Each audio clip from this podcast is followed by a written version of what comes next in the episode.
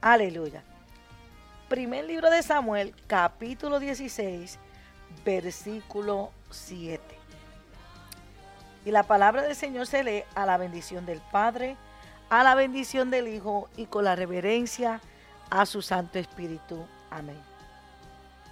Y Jehová respondió a Samuel, no mires a su parecer, ni a lo grande de su estatura, porque yo lo desecho. Porque Jehová no mira lo que mira el hombre, pues el hombre mira lo que está delante de sus ojos. Pero Jehová mira el corazón.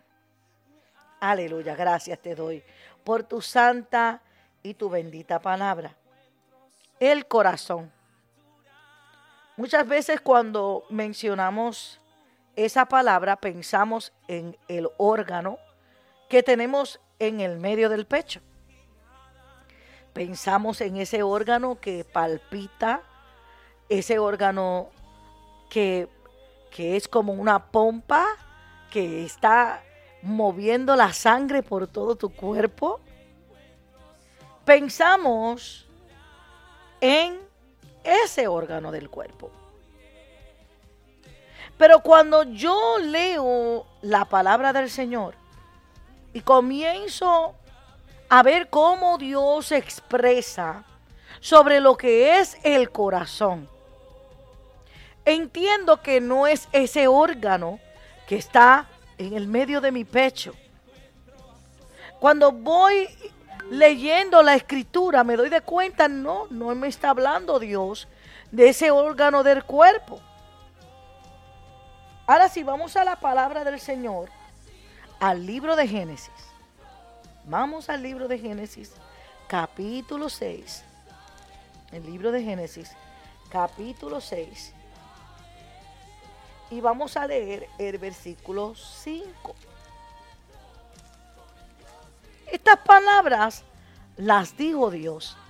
Estas palabras las mencionó Él y dice la escritura en el verso 5 del capítulo 6 del libro de Génesis, y vio Jehová que la maldad de los hombres era mucha en la tierra, y que todo designio de los pensamientos del corazón. Entonces, el corazón piensa. lo primero que tenemos que observar cuando Dios hace mención del corazón. Piensa el corazón. Pero el pensamiento no sale del órgano que tenemos en el medio del pecho. El pensamiento sale del cerebro. De ahí es que sale el pensamiento. El pensamiento no sale de tu pecho, el pensamiento sale de tu cabeza. Alabado sea el que vive para siempre.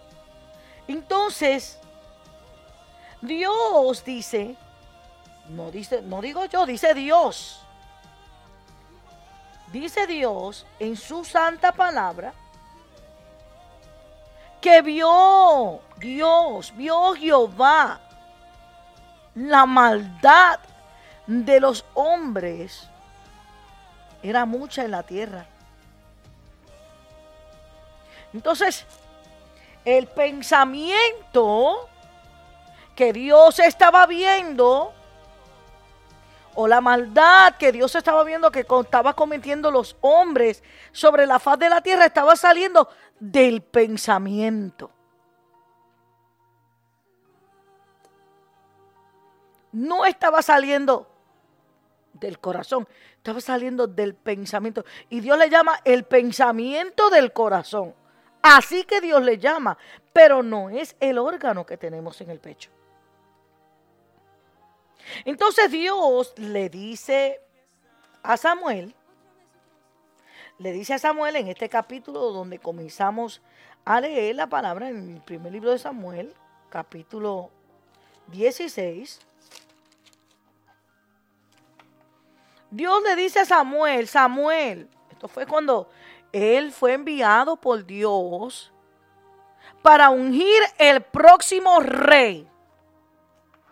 Oiga, ¿cómo yo no puedo coger este ejemplo? ¿Cómo no podemos, o Dios hablarnos a través del ejemplo de este personaje que era conforme al corazón de Dios? Ahora, a raíz de esta palabra, a raíz de que podemos entender ahora que Dios no me está hablando del órgano que está en mi pecho, sino de mi cerebro, de mi mente. Puedo entender entonces que cuando Dios dice que David tenía un corazón conforme al de Dios, es que tenía la mente de Dios. Bendito sea el nombre de Dios. Tenía los pensamientos que Dios tenía. O sea, era uno con Dios. Cuando tú estás en un mismo sentir con una persona, en un mismo pensar con una persona, hacen lo mismo. Entonces, Dios vio que David tenía los pensamientos de él. Dios vio que David tenía la mente de él. Dios vio que David estaba en acuerdo con él. Por eso es que la escritura dice, escuche bien, la escritura dice que si dos no se ponen de acuerdo, no se va a poder hacer nada. Tenemos que ponernos de acuerdo. Dice la palabra, mientras andas con tu adversario en el camino, ponte de acuerdo con él, con él. Pónganse de acuerdo. Dos no pueden andar juntos si no están de acuerdo.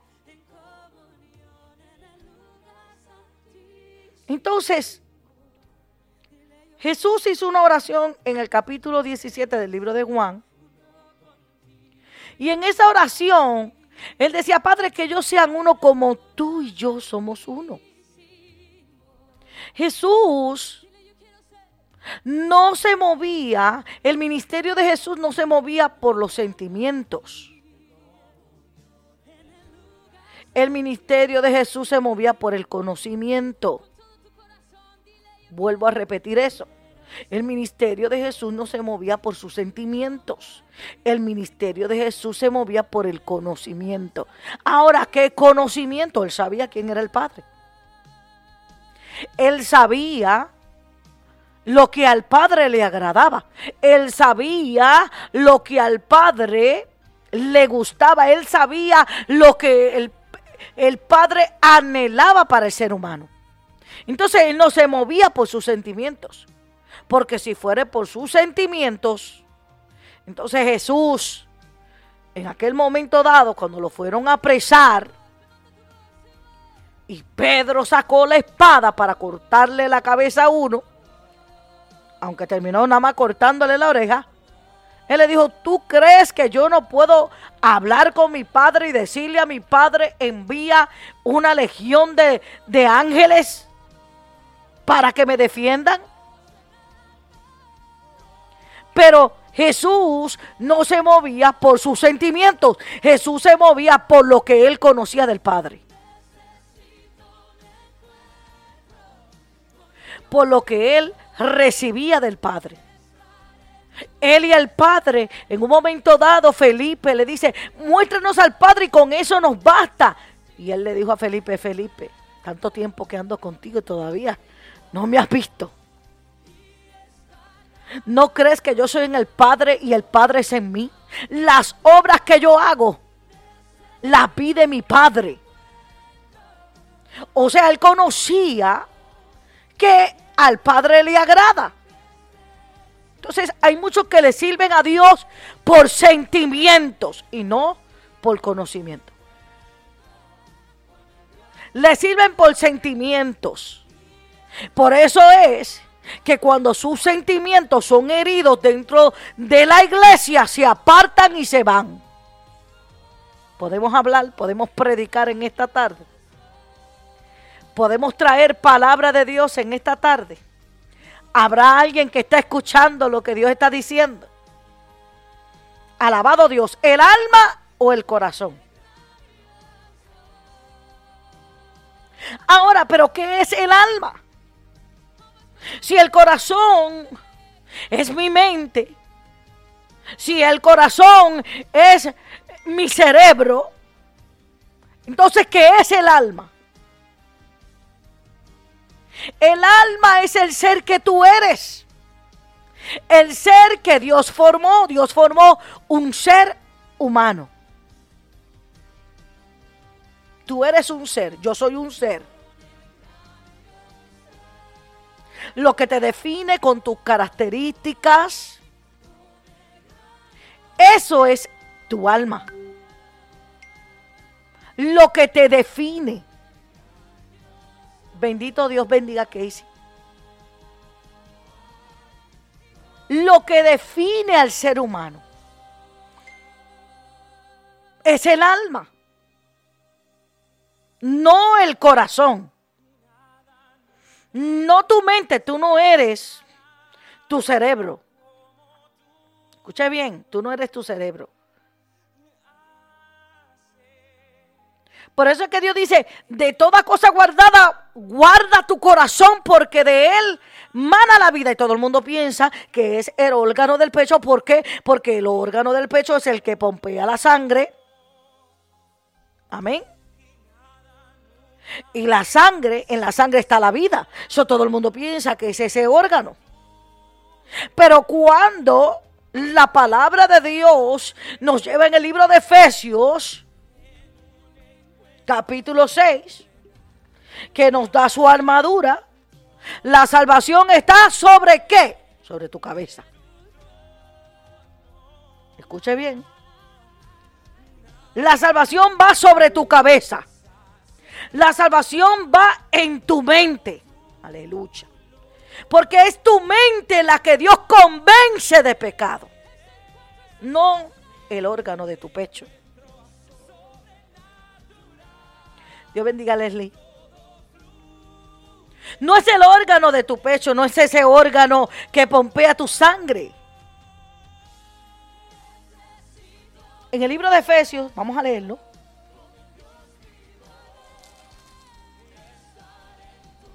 Libro de Efesios. Entonces Dios dice, en el versículo 13, capítulo 6, dice, por tanto tomad toda la armadura de Dios para que podáis resistir en el día malo, habiendo acabado todo, estar firmes. Estad pues ceñidos vuestros lomos con la verdad y vestidos con la coraza de justicia. Escuche. Y calzados los pies con el apresto del Evangelio de la paz. Sobre todo tomad el escudo de la fe con que podáis apagar los dardos de fuego del maligno y tomar el yelmo de la salvación.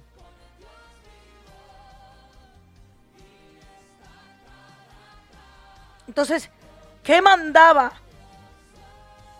Pablo a los efesios guardar con el yelmo? La mente, la salvación. ¿Por qué muchas personas se vuelven atrás? ¿Por qué muchas personas se apartan de Dios. Porque el enemigo los engañó, engañó su mente, engañó su, oh aleluya, turbó, confundió su mente, confundió sus pensamientos. Estamos yéndonos un poquito profundo, pero yo quiero que usted me siga y entienda lo que dice la escritura. El alma o el corazón.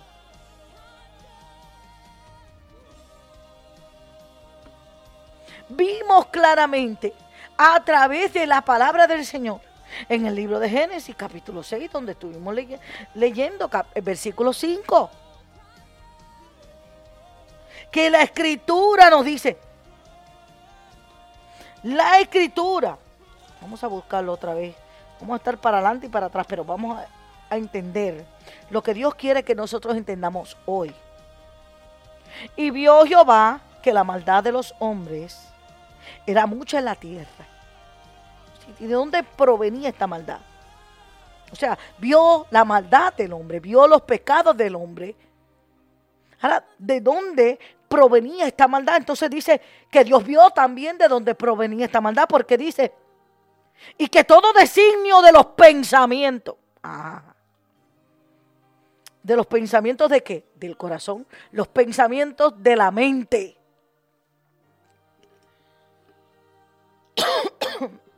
Esos pensamientos, esos designios, era que de continuo hacer el mal. ¿Qué había en la mente del ser humano que Dios se tuvo que arrepentir de haberlo hecho? Y dice que se dolió en su corazón, que Jehová se dolió en su corazón, en donde su mente, no en el órgano del pecho, porque Dios es espíritu. Dios es espíritu.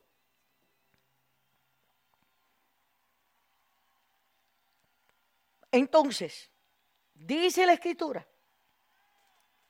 que este David, cuando fue a ser ungido y escogido para ser el próximo rey de Israel, yo quiero que usted me siga porque quiero que usted siga y entienda esto. Porque muchas personas confunden estas dos cosas. Aunque Dios no dice que tenemos que amarlo a Él, que tenemos que servirle con nuestra alma y nuestro corazón. Es con tu ser, con el ser que tú eres y con tu mente. Entonces, por eso la palabra dice que nosotros tenemos que renovar el espíritu de nuestra mente, que nosotros tenemos que renovarlo. La única forma que tu mente es renovada es a través de su palabra. A través de la palabra. A través del conocimiento de Dios. Jesús no caminaba por sentimientos. Jesús no caminaba por emociones. Jesús caminaba por conocimiento. El cristiano que es firme está plenamente convencido en su mente de quién es Dios. Y por eso pueden venir pruebas, pueden venir tormentas, puede venir lo que venga y la persona no flaquea, la persona no retrocede, la persona sigue hacia adelante. ¿Por qué? Porque está plenamente convencido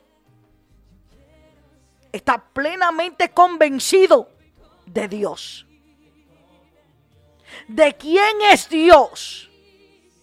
¿De qué le agrada a Dios? Entonces, cuando Dios hablaba de David, decía que David era conforme a su corazón. Estaba diciendo, David piensa como yo. David sabe qué es lo que me agrada.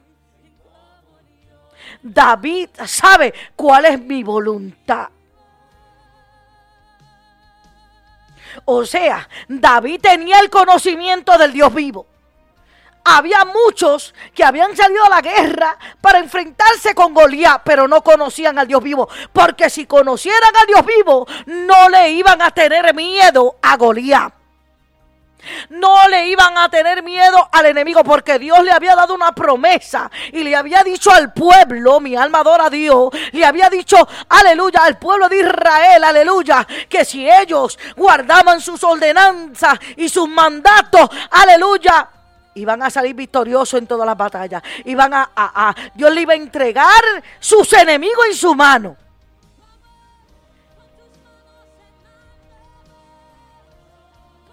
Dios le iba a entregar a sus enemigos en su mano. Entonces, David conocía esto. David conocía esto de Dios. Por eso David no miró a Goliat como un gigante. David vio a Goliat como un incircunciso, uno que no conocía a Dios. Miró a Goliat como uno que no tenía temor del Dios vivo, como uno que estaba fuera de los pactos de Dios, como uno que no conocía los mandamientos de Dios. Por eso él no le tuvo miedo. Por eso él no fue con espada, ni fue con jabalina. Él no fue, aleluya, con armas de guerra a vencer a Goliat. Aleluya, él fue con una piedra con un palo. Aleluya, porque lo que no, ay, ay, ay, ay, ay, alguien que entienda. David tenía el conocimiento de quién era Dios. Aleluya. ¿Por qué yo sé que David tenía el conocimiento de quién era Dios? Porque cuando él vio, aleluya, como el pueblo estaba cobardado, amedrentado, él dijo, pero ¿quién se cree este incircunciso que viene a amedrentar los escuadrones de Jehová? Alguien que entienda. Cuando tú no conoces a Dios, te mueves por emociones. Hello, no te vayas que ahora es que esto está empezando. Cuando tú no conoces qué le agrada a Dios, te mueves por emociones. Y cuando te mueves por emociones, cometes errores. Cuando te mueves por emociones, puedes hasta pecar. Cuando te mueves por emociones, aleluya, y no por convicciones, aleluya, te desvías de la verdad. Cuando te mueves por emociones y no por convicciones, te confundes. Alabado sea el que vive para siempre. El alma o el corazón. Entendemos de una vez o entendamos de una vez que el alma es el ser que Dios hizo. Aleluya, esa alma humana, ese ser humano que Dios hizo. El alma es tu ser. ¿Quién eres tú? Alabado Dios. Cuando Dios llamó a Jeremías, le dijo, aleluya, en el vientre, desde el vientre yo te llamé. Aleluya. Antes que te formases, o sea, yo hice tu alma. Aleluya. Yo sé quién tú eres. Alabado porque fui yo el que hice tu ser con tus características. Aleluya, con tu carácter. Fui yo Dios quien formó ese ser. Alguien que entienda.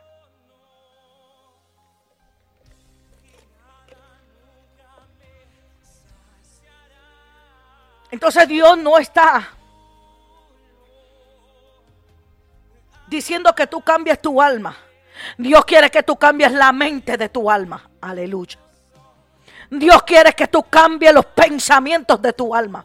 Dios quiere que tus pensamientos vayan alineados con los de Él. Dios quiere que tu pensamiento, aleluya, o vaya de acuerdo al pensamiento de Él. A veces decimos,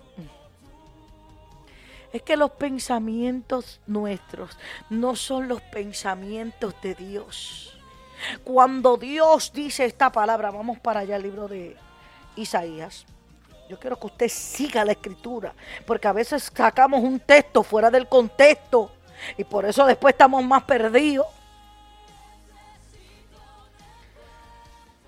Dice la palabra en el libro de Isaías capítulo 55. Comienza Dios a decir a todos los sedientos, comienza a llamar a los sedientos, vengan a las aguas. Venid a las aguas. Los que no tienen dinero, esto no es por dinero. Venid, comprad y comed. Yo les voy a alimentar. Porque ustedes están muriendo de sed. Ustedes no tienen el espíritu. Ustedes no, aleluya. Todavía no me conocen. Porque si me conocieran, alabado sea el nombre del Señor. Dentro de tu interior, amán, quita más, más. Dentro de tu interior saltaría una fuente de la cual tú no tendrías sed jamás. Entonces, porque tú tienes sed. Entonces, porque está sediento. Ay, Dios mío. Entonces, ¿por qué estás sediento? Entonces, ¿por qué tienes hambre? Porque si me conocieras, aleluya, porque si invirtieras el tiempo para conocer mi voluntad, si invirtieras el tiempo para conocer mis pensamientos, aleluya, oh mi alma, y agradarme, si fueras uno conmigo, no tuvieras sed. Si fueras uno conmigo, no tuvieras hambre.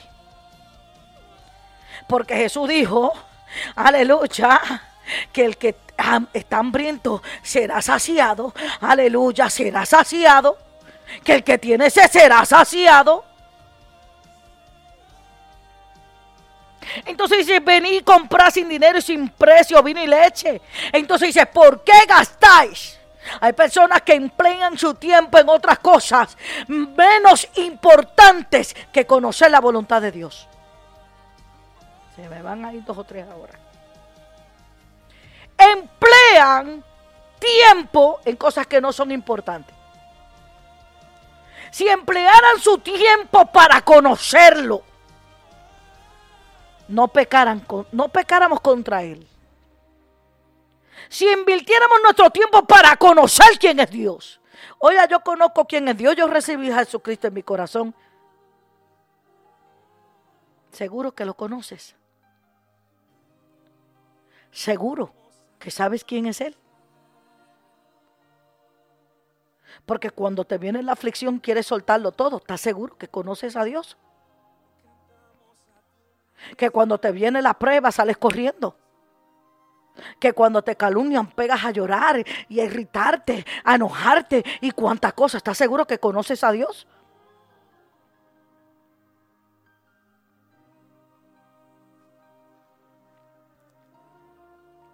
dice la palabra. ¿Por qué gastáis el dinero en lo que no es pan y vuestro trabajo en lo que no sacia? Oídme atentamente y come. O ahora tú vas a comer con los oídos. Usted ve que lo que Dios dice de la boca y de lo que Dios dice del oído y de lo que Dios dice de la mente y lo que Dios dice del corazón no está hablando de, de, los órganos humanos. Está hablando de algo espiritual. Entonces ahora dice, oídme atentamente y comeréis bien. Entonces ahora Dios te dice, ahora tu boca debe ser tus oídos. Porque te quiero dar a comer, aleluya, lo que tú oyes, a dónde va lo que tú oyes, a dónde se dirige. Cuando tú comes, aleluya, la comida se dirige al vientre. Pero cuando tú oyes, aleluya, tu oído, lo que entra por tu oído se dirige a tu mente. Hay un estómago en tu cabeza. Ay, mi alma adora Dios.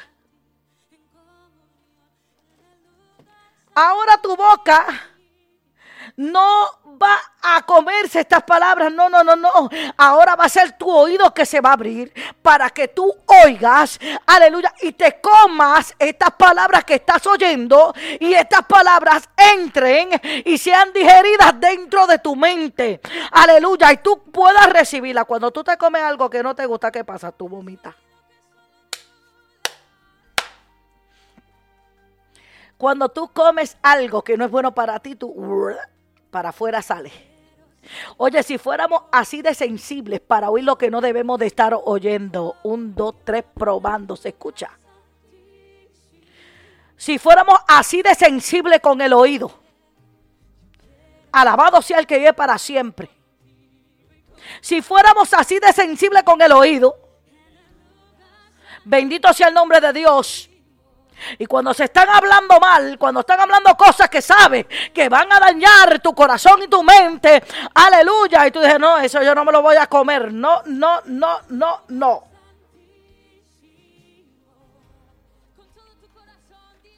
Dice la escritura. Seguimos. Dice la escritura, porque gastáis el dinero en lo que no es pan y vuestro trabajo en lo que no sacia. Oídme atentamente y comed el bien y se deleitará vuestra alma con grosura. Aquí hay una unión entre tu mente y tu ser. El ser que eres tú no es este garapazo de cuerpo. Ese no es tu ser. Tu ser no es el cuerpo.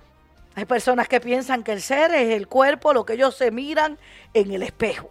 Lo que ellos miran en el espejo, ese es, esa soy yo.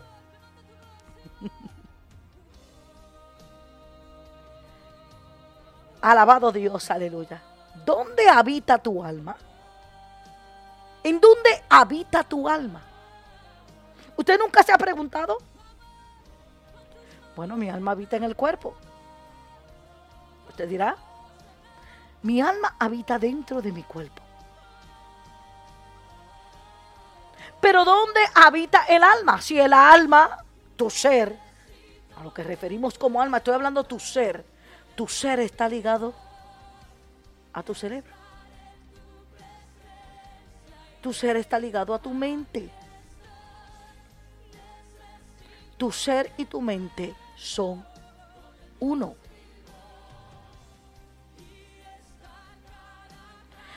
Entonces, tu carne, que es tu cuerpo, está ligado a tu cerebro.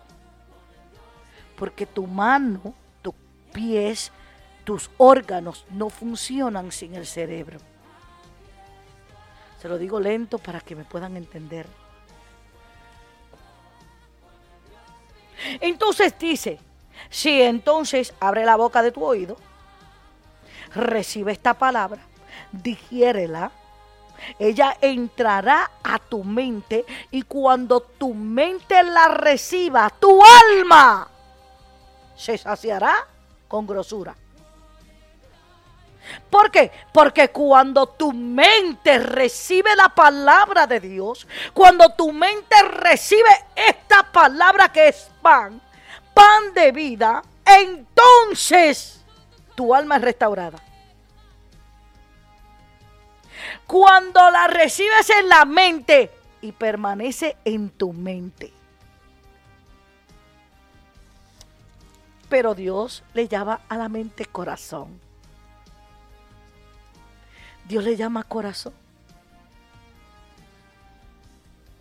Escuche.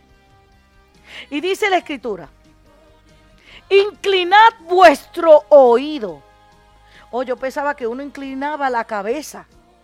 Tú no inclinas la cabeza, tú inclinas el oído. No, tú inclinas la cabeza. El oído, tú lo puedes levantar, levantar la cabeza y levantar el oído levantar la cabeza y levantar el oído. ¿Usted nunca ha levantado el oído así para arriba? Para... ¿Cómo? Usted sube la cabeza y hace ¿cómo? Entonces, dice, inclinad vuestro oído. O sea, humíllate y reconoce que no sabes lo que estás haciendo. Y comienza a recibir la palabra de Dios que va a transformarte. No sea rebelde a la palabra de Dios. Bendito sea el que vive para siempre. Yo creo que esto es muy profundo. La gente está como atónita en este momento. Yo creo que la gente está como que, ¿qué está diciendo la pastora? Pero yo nunca había oído esto. Dice la escritura Inclinad vuestro oído. O sea, tú tienes que inclinar la cabeza. Cuando nosotros inclinamos la cabeza, inclinamos la cabeza en forma de reverencia, inclinamos la cabeza en forma de humillación, inclinamos la cabeza, no el oído.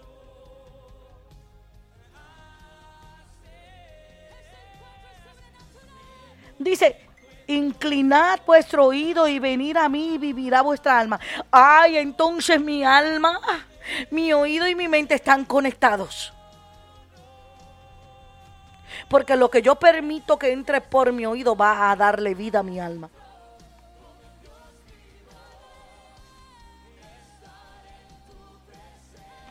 Lo que yo permito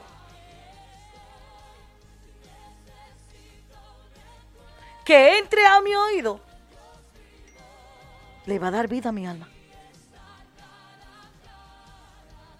¿Qué tú estás oyendo? Y después nos preguntamos, ¿por qué estamos en la condición espiritual en la que estamos?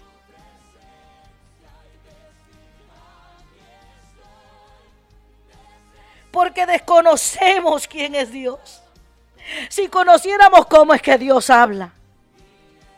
Si conociéramos que Dios te está hablando eh, eh, figuradamente en lo que Dios está interesado en tu corazón, que es tu mente, y en tu alma, que es tu ser. En eso está interesado Dios. Y dice la escritura, inclinad vuestro oído y venid a mí y oí y vivirá vuestra alma. Y haré con vosotros pacto eterno. La misericordia firmes a David. Mira, ¿de quién está hablando aquí? De David. ¿Por qué Dios fue misericordioso con David? Porque David tenía los pensamientos de Dios. O sea, los enemigos de, Dios eran los mismos enemigos de Jesús. Perdón, de David. Los mismos enemigos de David. ¿Y por qué David no tuvo compasión de los enemigos de Dios y los mataba a todos ellos? ¿Por qué? Porque él, él conocía que eran enemigos de Dios. Por eso fue que Dios desechó a Saúl porque Saúl tuvo misericordia. O sea, ve, Saúl, la diferencia aquí entre Saúl y David es que Saúl se llevaba de las emociones, se llevaba de los sentimientos, de las emociones y no de convicciones. Porque si él hubiera conocido y hubiera estado atento a los mandamientos de Dios, cuando Dios le, dio ordenanzas y le dijo, quédate aquí en Gilgal y no salga de Gilgal, espera los siete días a lo que viene Samuel y hace el sacrificio. Pero no. Él vino y se adelantó, hizo el sacrificio. Él no esperó por Samuel. Ve, eso es lo que pasa con muchas personas que no conocen a Dios, no conocen la voluntad de Dios, no conocen lo que le agrada a Dios, por eso se andan adelantando, haciendo cosas que Dios no los ha mandado a hacer y por eso es que pasan los desaires que pasan, porque se adelantan al propósito se adelantan, hacen cosas que Dios no los mandó a hacer, cosas que no le correspondía. Samuel no, eh, eh, Saúl no era el sacerdote para hacer el sacrificio.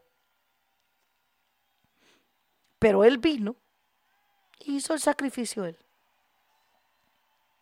Y luego Dios le da una oportunidad más, aleluya, para que vaya a acabar con sus enemigos y perdona. Nada más y nada menos que a la cabeza, al rey, lo perdona. Y le perdona a las vacas más gordas. ¿Por qué? Porque se lleva por sus emociones, se llevaba por sus sentimientos. Para tú ser conforme al corazón de Dios, tú no te puedes llevar de sentimientos y de emociones. Si hay personas que no se atreven a decirle algo a una persona, no se atreven a darle una palabra, ¿por qué? Porque tienen miedo, o sea, se llevan de sus sentimientos. El miedo también es un sentimiento. Entonces dice la escritura, he aquí que yo lo di por testigo a los pueblos, por jefe y por maestro a las naciones. Esta referencia es a Jesucristo. Entonces dice el verso 5, he aquí llamarás gente que no conociste y gente que no te conocieron correrán a ti. Está hablando de Jesucristo. Por causa de Jehová tu Dios, el Santo de Israel, que te ha honrado. En verso 6, ¿a quién él está hablando? A los sedientos. Buscar a Jehová mientras pueda ser hallado. Llamarle en tanto que está cercano. ¿A quién le está hablando? A los sedientos. Estás a tiempo de conocerme. Estás a tiempo de buscarme. Estás a tiempo de conocer mi voluntad. Estás a tiempo. Entonces dice Dios, hazlo porque estoy cerca, todavía tengo misericordia. Todavía estoy teniendo misericordia de tu vida. Y si no te has muerto y si no estás siete pies bajo tierra es porque he tenido misericordia de ti. Entonces dice, deje el impío su camino. ¿A quién él estaba hablando? A los sedientos y hambrientos estaban actuando impíamente.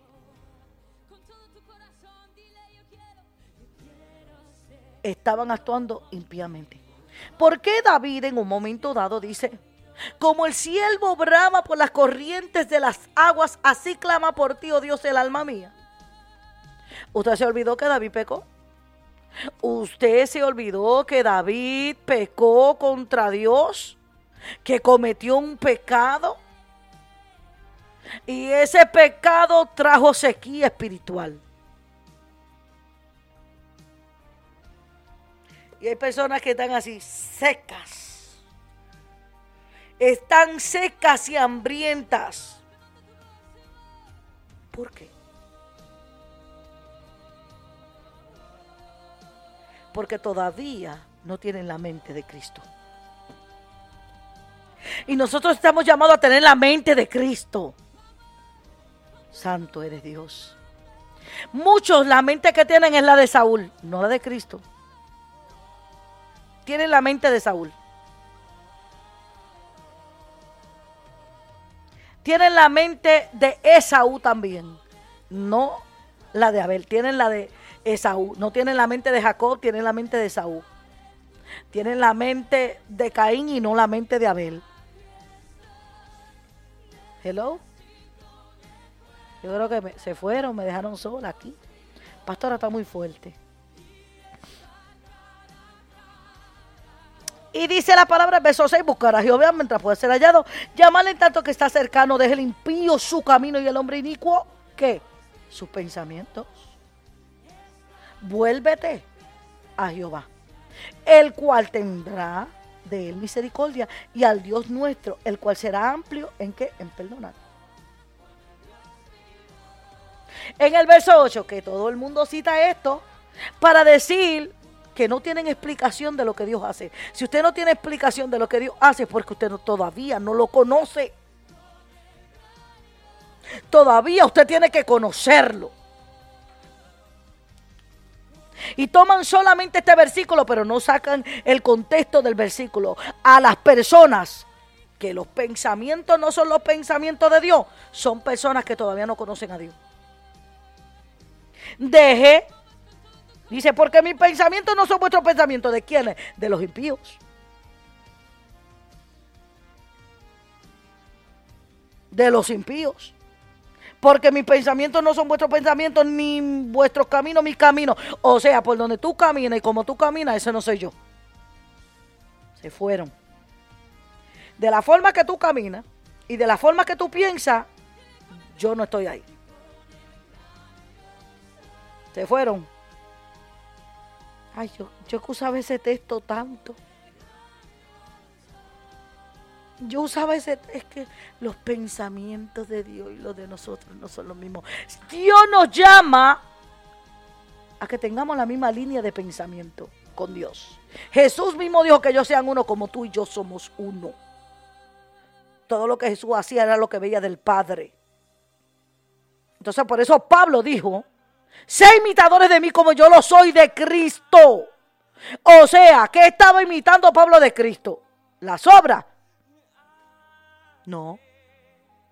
Pablo estaba imitando de Cristo el conocimiento del Padre. ¿De quién era el Padre? ¿Qué era lo que le agradaba al Padre?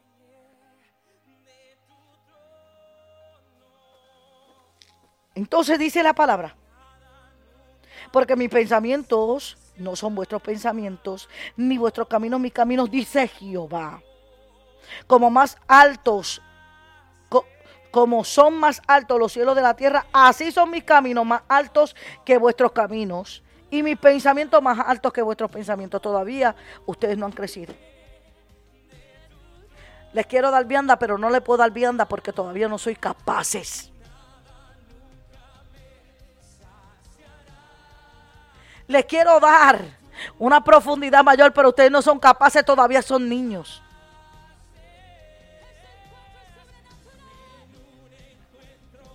Un niño, cuando es niño, sabe que su mamá es su mamá y su papá es su papá, porque lo ve todo el tiempo. Y porque mami y papi le dicen, mami. Y papi le dice, yo soy papi. Y mami dice, yo soy mami. Pero ese niño no conoce a su mamá y a su papá. No conoce que le agrada a su papá y a su mamá. Saben que es su mamá y saben que es su papá. Así hay muchos cristianos. Saben que Dios es su Dios, pero no lo conocen. Saben que Dios es su Padre, pero no lo conocen. Saben que Dios es su Padre porque la iglesia, el pastor le dice, Dios es tu Padre. O oh, Dios es mi Padre.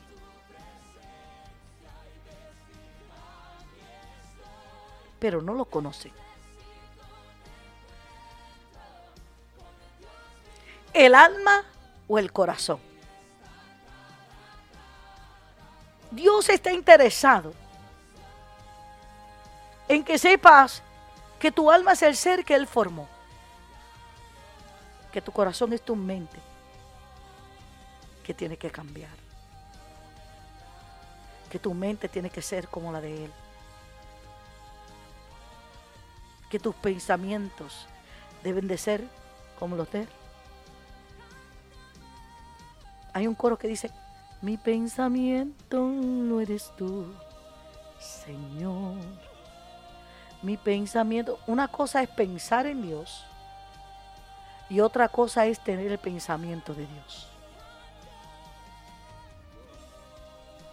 Pensar en alguien es como que, ay, estaba pensando en ti, me viniste tú a la mente pero porque tú me vengas a la mente no quiere decir que yo sé que tú estás pasando.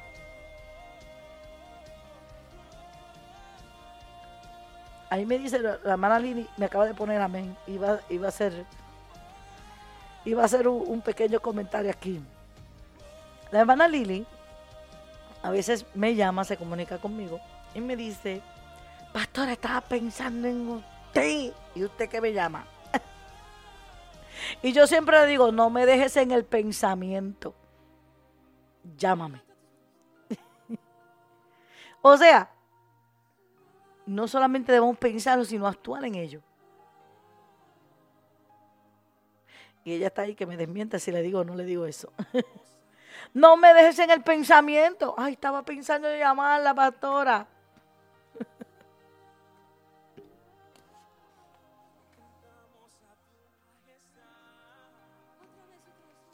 Entonces, mis amados, tenemos que aprender. Por eso es que cuando Dios llamó a Samuel, y dijo, Samuel, ve a casa de Eli, porque me vas a escoger a uno por rey que conforme a mi corazón. Vas a escogerlo, vas a ir a ungirlo, vas a ir a ungirlo porque yo lo he escogido para ser el próximo rey de Israel. No mires la apariencia, no mires, no mires el parecer de ellos. ¿Por qué? Porque, porque lo que tú estás viendo delante de tus ojos no es lo que yo estoy mirando. Y ahí Dios no estaba hablando de la ropa, como muchos quieren tomar eso como asunto de la ropa. Eso no está hablando Dios de ropa ahí. Está hablando de la mente. Está hablando de la mente del ser humano. La, el alma o el corazón que Dios anhela de ti.